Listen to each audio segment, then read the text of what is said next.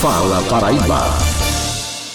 E a gente segue falando sobre essas relações, a compra das vacinas, a compra de matéria-prima, porque são relações internacionais e, infelizmente, o Brasil parece ter pecado um bocado nesse sentido, com várias declarações contra o governo chinês que repercutem nesse momento. Quando a gente falava sobre as repercussões na imprensa internacional, não ficou só, na, só nas notícias, né?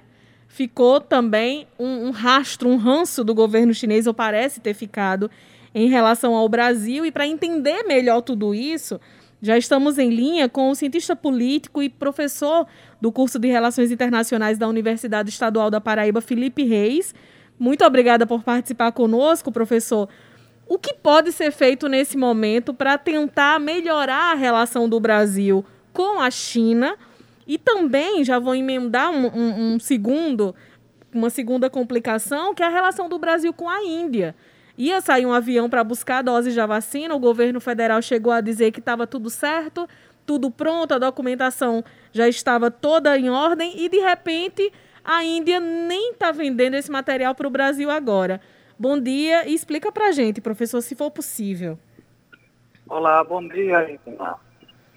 Olha, é, a situação de fato é, é, complicada porque as declarações do nosso governo em relação à Índia não foram declarações amistosas, né, para dizer uma palavra suave. Bem pelo contrário. Então, já temos, desde é, que, que Ernesto Araújo assumiu a chancelaria do Brasil, várias declarações que foram bastante é, agressivas né, contra, contra a China. Então, isso vai gerando uma, uma conjuntura né, que, que se perpetua ao longo do tempo. Então, isso vai gerando essas, esse, desgaste da relação Brasil-China. E, e, e, é bom lembrar que a China é o principal parceiro comercial do Brasil. Não é? É, a, a, a, balança comercial brasileira, que, foi, que teve saldo positivo no ano passado, isso é bom para a economia brasileira, dois terços desse saldo se deve à relação com a China. Portanto, a China é um parceiro importante para, para a economia brasileira, portanto, também para a política. Então, é difícil entender né, essa relação é, do Itamaraty, agora liderada por Ernesto Araújo, com essas declarações. Com relação à, nossa situação da vacina, de fato, isso é uma, um efeito em cascata. Né?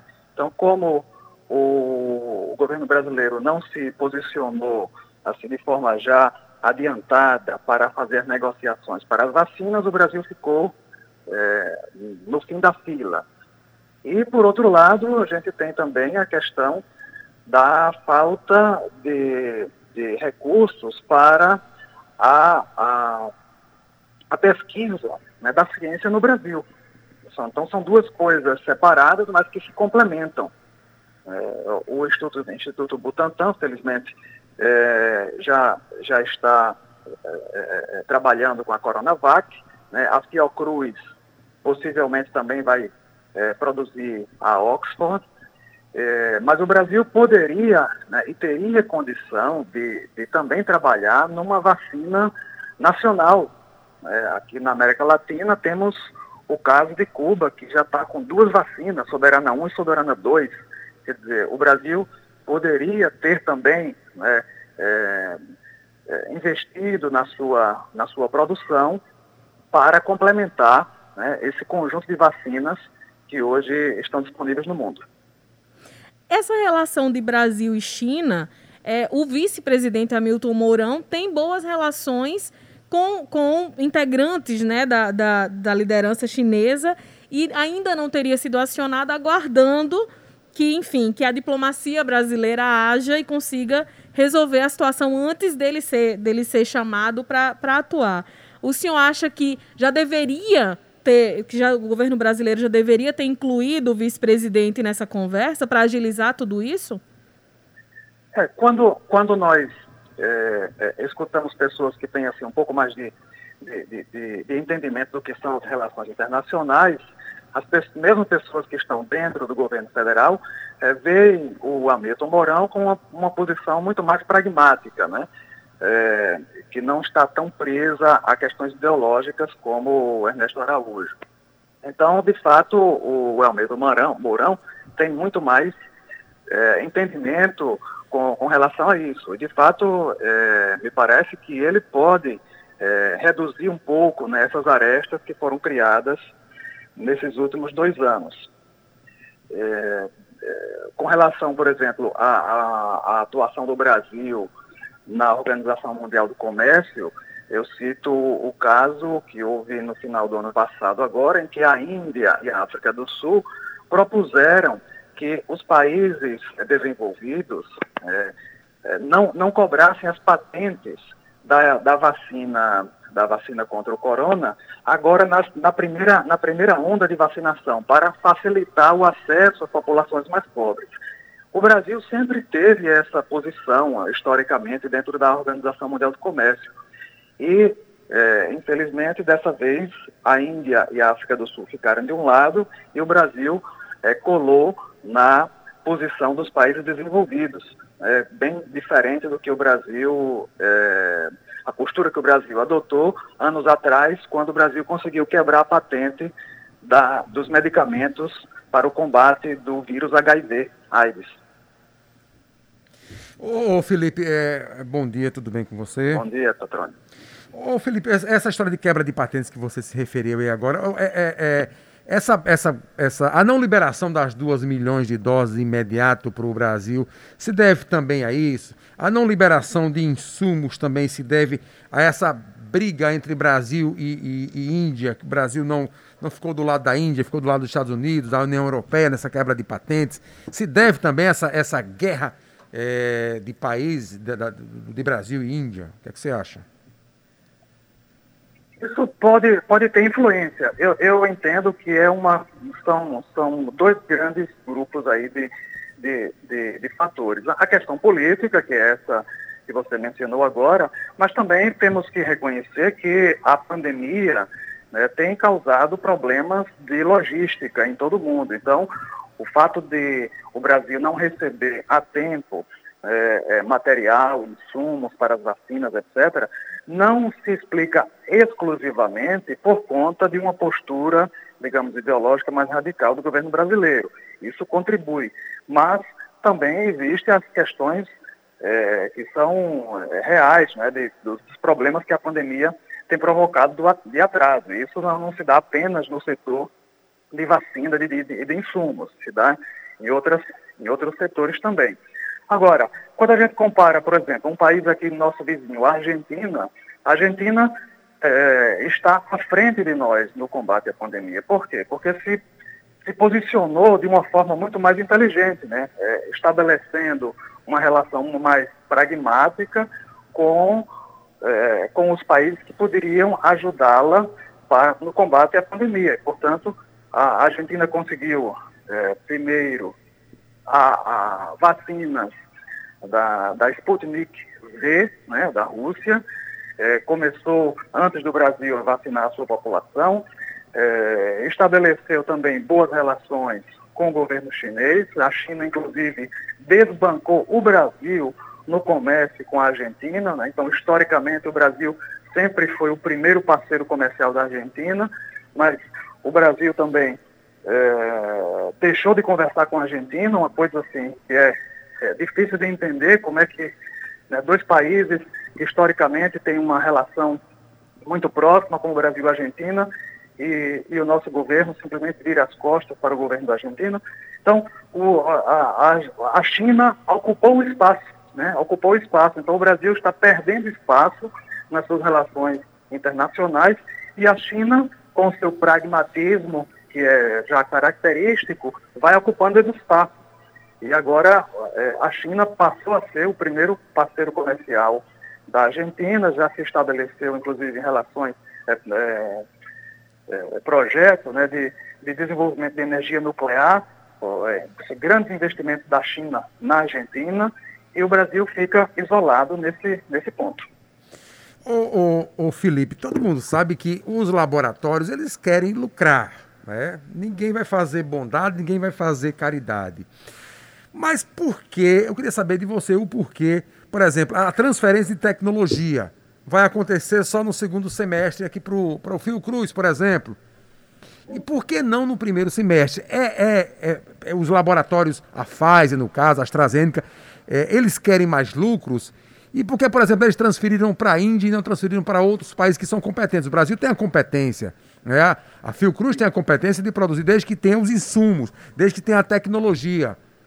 Como é que é? Como é que é essa briga, essa concorrência? É só grana ou tem algo a mais, Felipe? É, é interessante essa pergunta. É, a gente tem que sempre é, pensar o seguinte: as grandes corporações mundiais funcionam sob a lógica do capitalismo.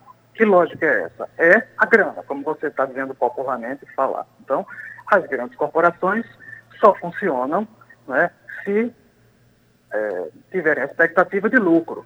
E qualquer, aquele setor onde não gera, não gera, não gera lucro, elas não querem, não querem se meter.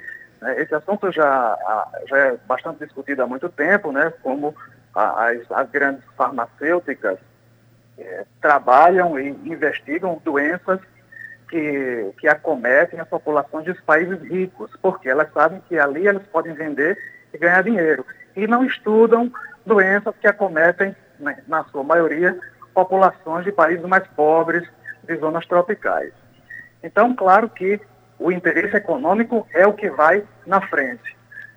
Obviamente, também existem interesses políticos aí por trás, que pode influenciar, mas sem dúvida que a questão econômica é a fundamental que vai definir se essas, essas empresas, é, grandes corporações privadas, é, atuam ou não, ou fazem negócio ou não com determinados países ou com determinadas empresas.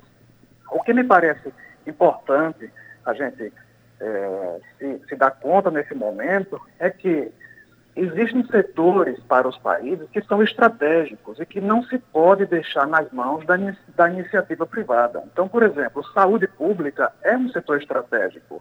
Então, era necessário que o Brasil tivesse um plano público né, para fazer frente a uma situação como essa. Então, quando um país fica completamente dependente dos interesses privados, das grandes corporações, então fica difícil de lidar com a situação.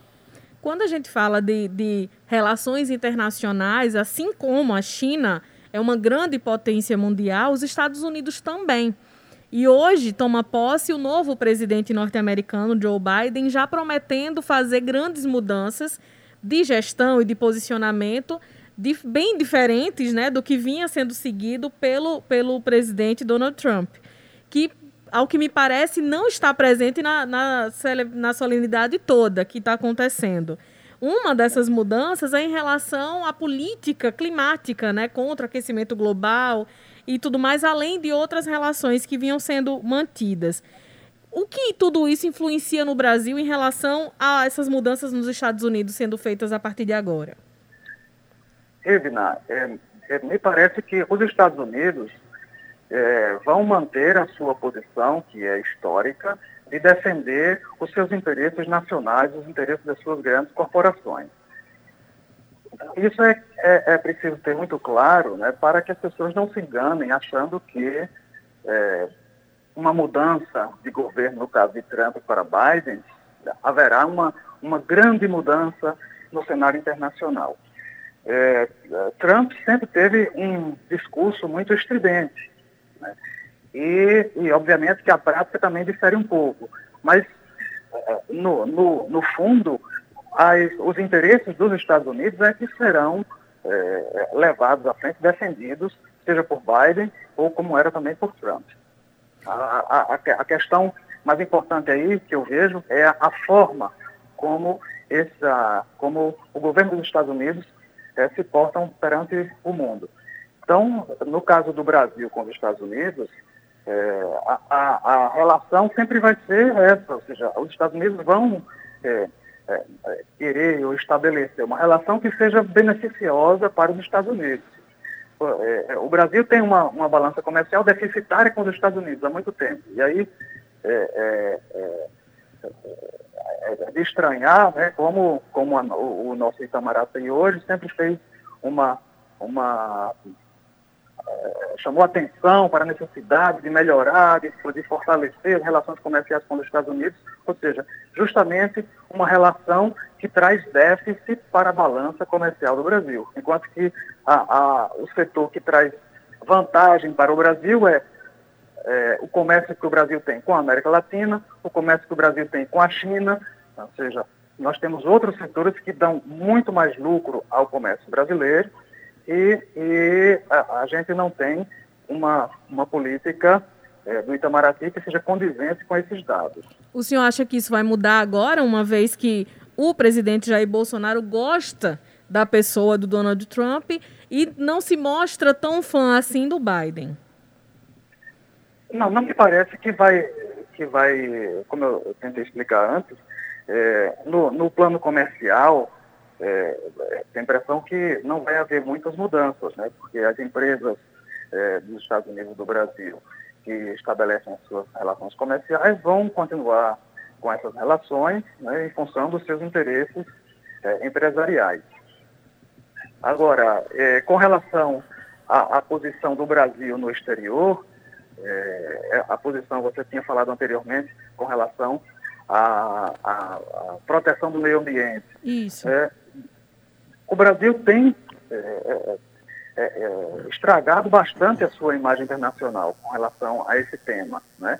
E o que me, me, me faz pensar, eu acho que eu já, já até mencionei aqui outra vez, é como os setores brasileiros exportadores é, não pressionam de forma mais é, enfática né, o Itamaraty, porque é, o exportador da carne brasileira né, não tem nenhum interesse de que essa imagem do Brasil seja esgarçada, bem pelo contrário. Né, quando, a, quando o Brasil tem uma imagem muito positiva no exterior, isso era muito bom para o exportador brasileiro, né, que vende carne para a Rússia, que vende carne de frango para o Oriente Médio, que vende carne para a China, etc. Então, é, uma, uma imagem negativa de um governo que não se preocupa com o meio ambiente isso acaba por ser um, uma escolha, um problema para essas grandes empresas brasileiras que são exportadoras. Ô, ô Felipe, é, em relação ainda à posse do novo presidente dos Estados Unidos, que acontece hoje, deve estar acontecendo nesse momento, né, o Joe Biden, é, ele hoje já vai assinar 15 novos decretos, por exemplo, entre eles é, reafirmando é, as intenções dos Estados Unidos de colaborar com o Acordo de Paris e a volta da, na Organização Mundial da Saúde. Né? Os Estados Unidos saiu por determinação do presidente Trump e deve estar voltando hoje por determinação do novo presidente norte-americano. Mas eu queria saber de você a, a relação com o Brasil. É, o, o, nosso presidente, o Jair Bolsonaro, espalhava pelos quatro cantos que era amigo íntimo de Donald Trump, que isso melhoraria as relações em todo sentido entre Brasil e Estados Unidos. E agora é o o novo presidente americano não tem essa ligação toda com o presidente Bolsonaro. É, até um dia desse o presidente, o nosso presidente, não reconhecia a vitória de Joe Biden.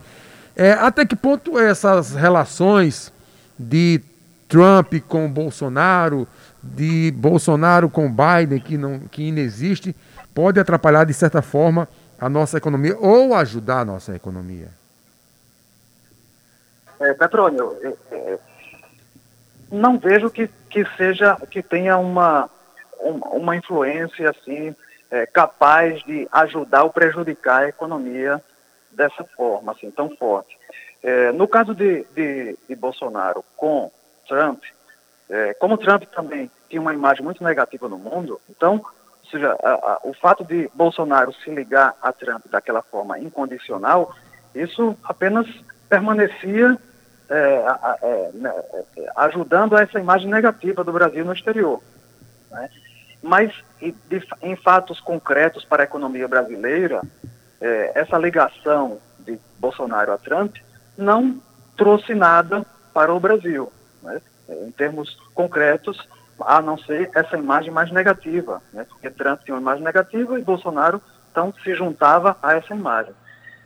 Com, com Joe Biden, como é, ele não tem essa ligação é, próxima, é, tem a impressão que o que vai é, é, valer aí nessa relação são esses interesses empresariais, né, diretamente entre é, as empresas que, que estabelecem essas relações comerciais entre Brasil Argentina, Brasil e Estados Unidos.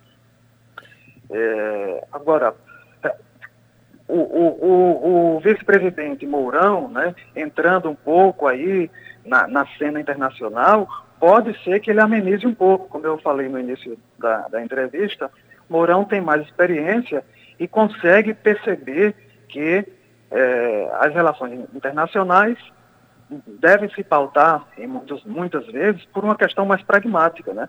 e não ficar é, fechado a essas que, questões mais estreitas, ideológicas, é, que são hoje defendidas pela chancelaria brasileira.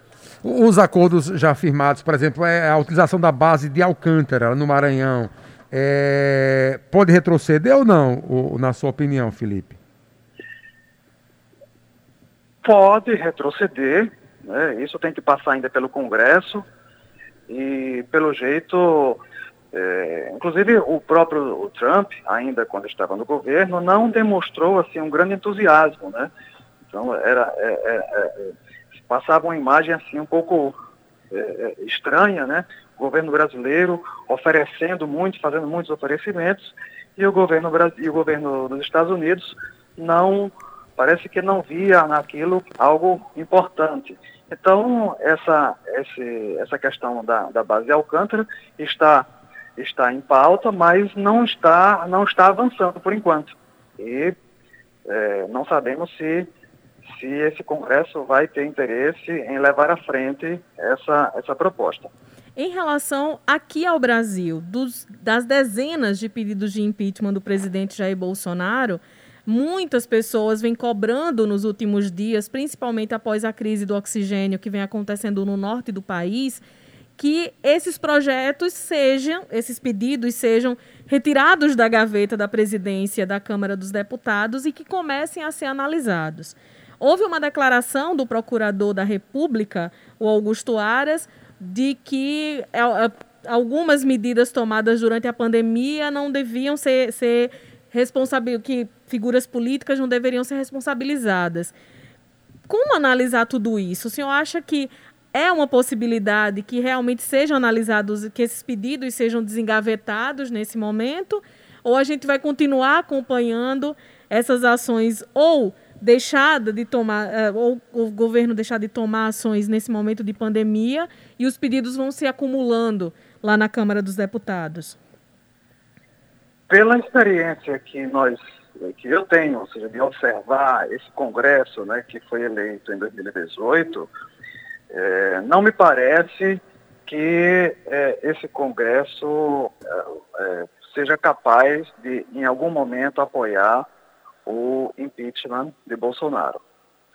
É? Então, é, razões para o impeachment houve né, várias, mas as instituições brasileiras não se não se moveram nesse nesse sentido. Então, é, por esse tempo né, de Congresso, de atuação no Congresso, é, não me parece que Rodrigo Maia, que né, está agora no, no, no, no, seu último período de, de presidência, é, não me parece que ele é, iria tomar uma decisão diferente da que ele tomou Sim, até o momento. E mesmo que ele ou outro presidente da Câmara resolva colocar o impeachment para votação no Congresso, particularmente, eu tenho uma, uma impressão de que esse Congresso não votaria a favor, né, porque é, esse Congresso está muito ligado aos interesses econômicos. Então, ainda que é, o governo tenha posições que sejam é, não muito é, cômodas né, para setores da economia brasileira, mas o, a, a, agenda econômica sim é apoiada pela maioria desses congressos e pela maioria da, da, da, grande mídia também, né, da chamada da mídia majoritária no Brasil. Então, é, por esse motivo, me parece que não, é, não, não avançaria nenhuma proposta de impeachment. Queremos agradecer muitíssimo a sua participação conosco, o professor Felipe Reis, cientista político, professor do curso de Relações Internacionais da Universidade Estadual da Paraíba, falando conosco aqui sobre a política aqui no Brasil mesmo, a política nacional e a política internacional do Brasil. Muitíssimo obrigada, uma boa tarde e um bom trabalho para o senhor. Boa tarde, obrigado. Fala Paraíba.